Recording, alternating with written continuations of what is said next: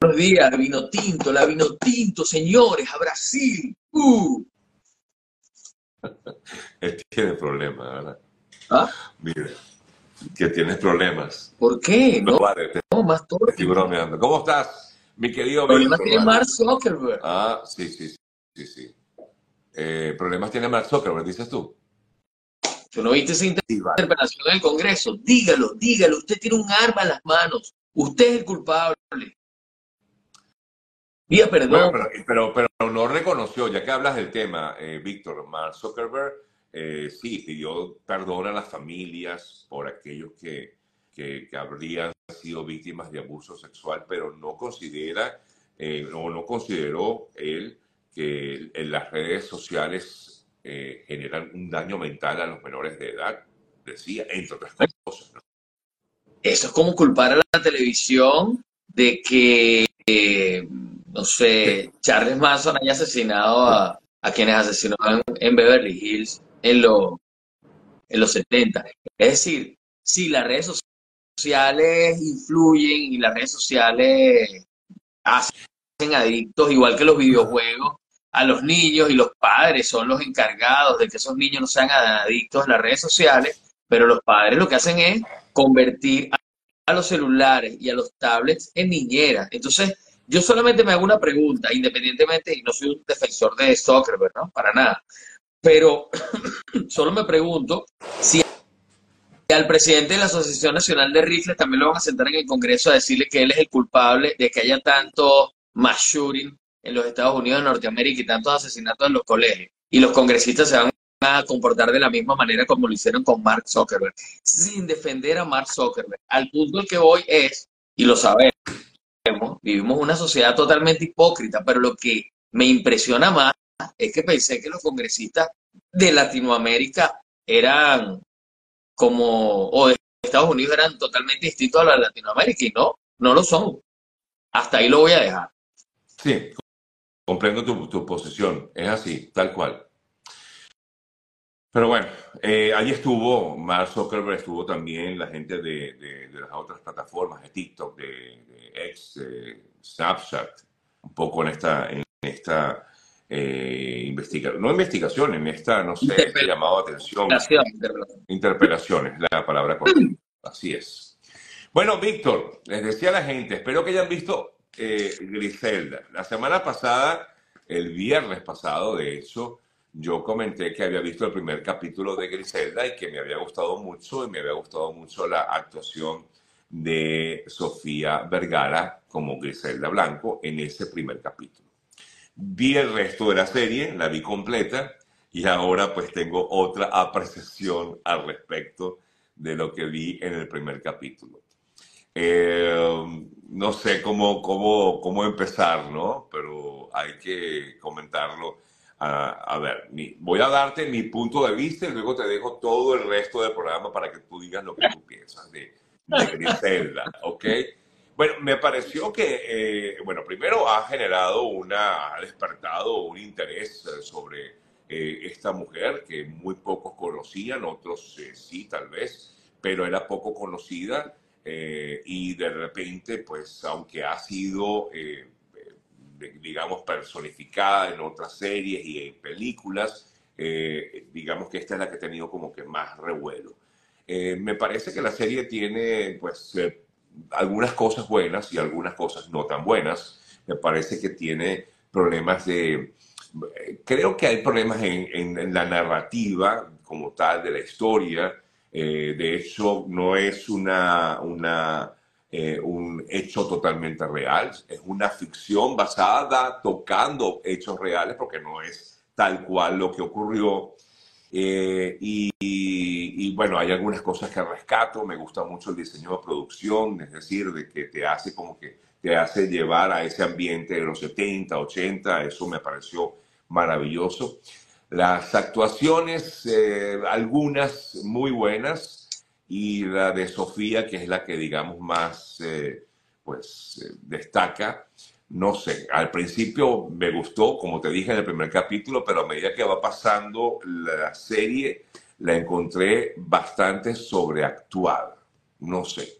no la encontré natural, no sé, creo que ella se esforzó mucho por hacer un papel distinto, pero se esforzó tanto, tanto que para mí estaba un poco sobreactuada.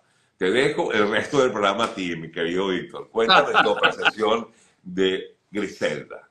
Sí, y bueno, no, yo siempre, tú sabes que le dejo al público, a la gente que diga que, cuál es su opinión y solamente va a salvar a Sofía Vergara eh, eh, con varios comentarios. Eh, bueno, primero, Sofía Vergara produce esta serie, cosa que me parece bien valiente de, su parte, ¿no? Después de ser una actriz que ha hecho tanto dinero con la comedia, vive una mansión aquí en Los Ángeles que he visitado varias veces, no porque sea amigo de ella, y eso lo contaré en el futuro en un libro que estaré de repente 2025.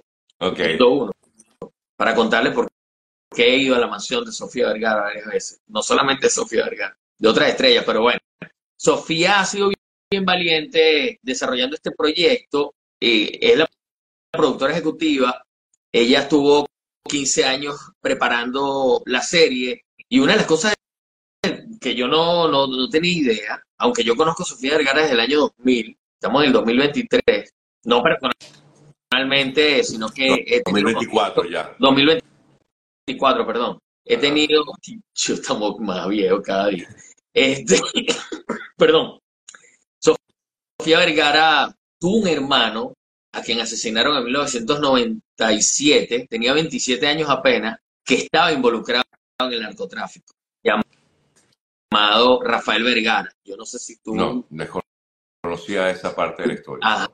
Ajá, entonces hubo un hermano involucrado en el narcotráfico, lo asesinaron en Colombia en un ajuste de, cuentas por, por narcotráfico y esto es lo que la lleva a contar la historia de Griselda. Hay mucha gente criticándola, el, eh, bueno, muchísimas, muchísimos colombianos, sobre todo colombianos. Ayer yo escribí eh, un mensaje en la cuenta de Instagram de la revista Semana, porque ellos decían, bueno, tenemos tantas cosas positivas que no podemos seguir con el tema de las narconovelas, tenemos, y yo le decía, bueno, pero produzcan una serie ustedes, produzcan una serie claro. con bueno, pero eso, eh, eso, a ver, yo entiendo eh, el tema, pues un tema que, que, está en el tapete, o sea, es inevitable, eso está allí, sigue, sigue estando y que cada quien haga lo que quiera. Me pareció, bueno, eso me pareció muy bien por parte de, del equipo de producción y la propia Sofía que está en la producción ejecutiva, de hacer una, una historia bien, pero bueno, como te decía, pues ya te expliqué mi, mis apreciaciones sobre lo que no me gustó. Sí, yo lo que le decía a, a la gente de la revista esta semana en ese comentario y a esa reportera que decía que, bueno, está en contra de la serie y tal, es que ellos pareciera que no están conscientes las personas que dicen, si hay una serie, una narcoserie, eso va en contra de Colombia.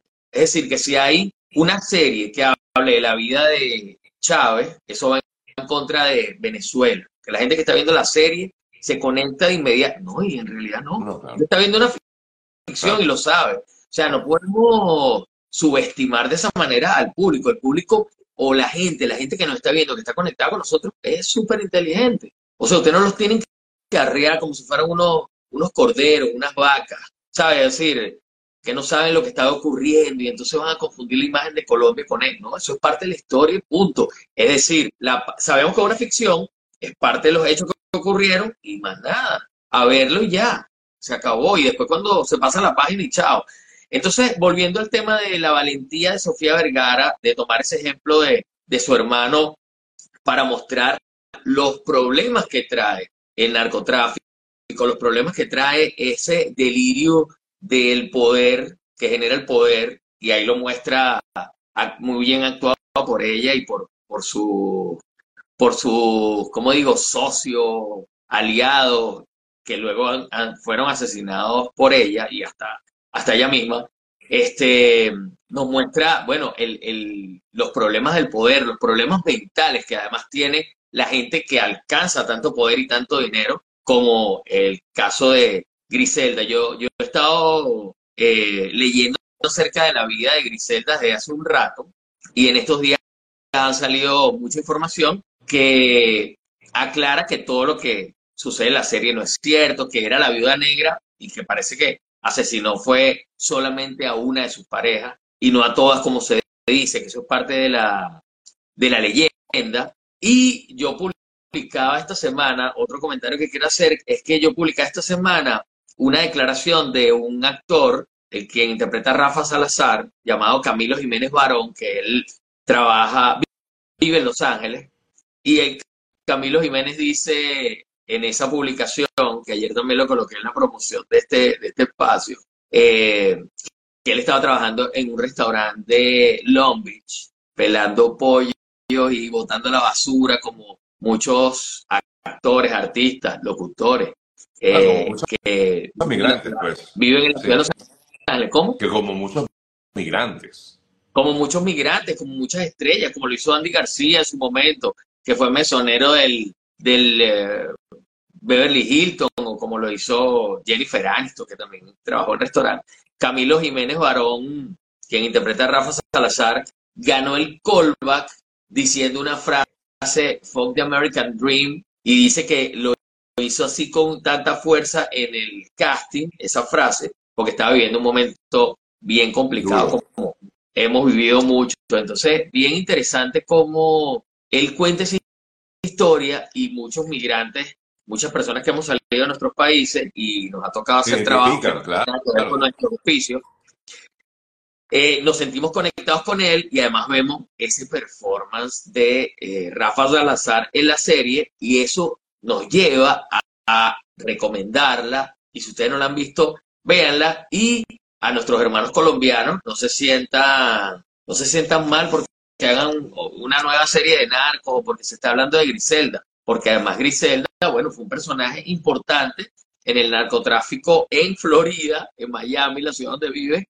y los hijos y ella huyeron a California, la ciudad o el, el estado donde, donde vivimos nosotros. Así que eso es parte, aunque sea una serie de ficción, es parte de la historia al final, no solamente de Medellín, no solamente de Colombia, sino también de los Estados Unidos, de Florida y de California.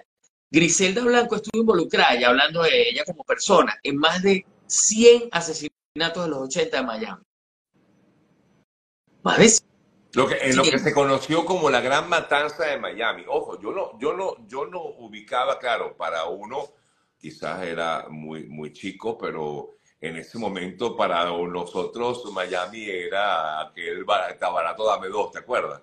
Claro, absolutamente, Disney, está barato. Eso era lo que para nosotros era en ese instante eh, Miami, pero nunca nos enteramos, o por lo menos yo, quizás como era muy niño, no, no estaba al tanto de que ocurrían estos hechos. Claro, como tú bien dices, em, eh, lo, lo, que vimos en, en, Griselda me, nos hizo, bueno, yo como empieza uno a buscar e investigar en qué eh, están basados estos hechos, empiezas a averiguar de los hechos realmente, cómo ocurrieron, la realidad como tal. Y efectivamente, pues sí, hubo una matanza muy, muy fuerte, muy grande y que se le debe, se le atribuye justamente a, a Griselda y a todo, a todo su equipo, ¿no? Eh, hay un periodista que está escribiendo un segundo libro acerca de Griselda, ya escribió el primero, él se llama José Guarnizo y bueno, da muchísimos detalles, ha dado muchísimos detalles, entrevistas acerca de los hechos reales que aparecen en la serie y otros que no son reales. Y entre los reales habla de June Hawkins, que es la mujer policía que ayuda a, vamos a decir, perseguir para no contar la historia de, lo que ocurre en la serie, pero June Hawkins existe y ayuda a perseguir a, Griselda.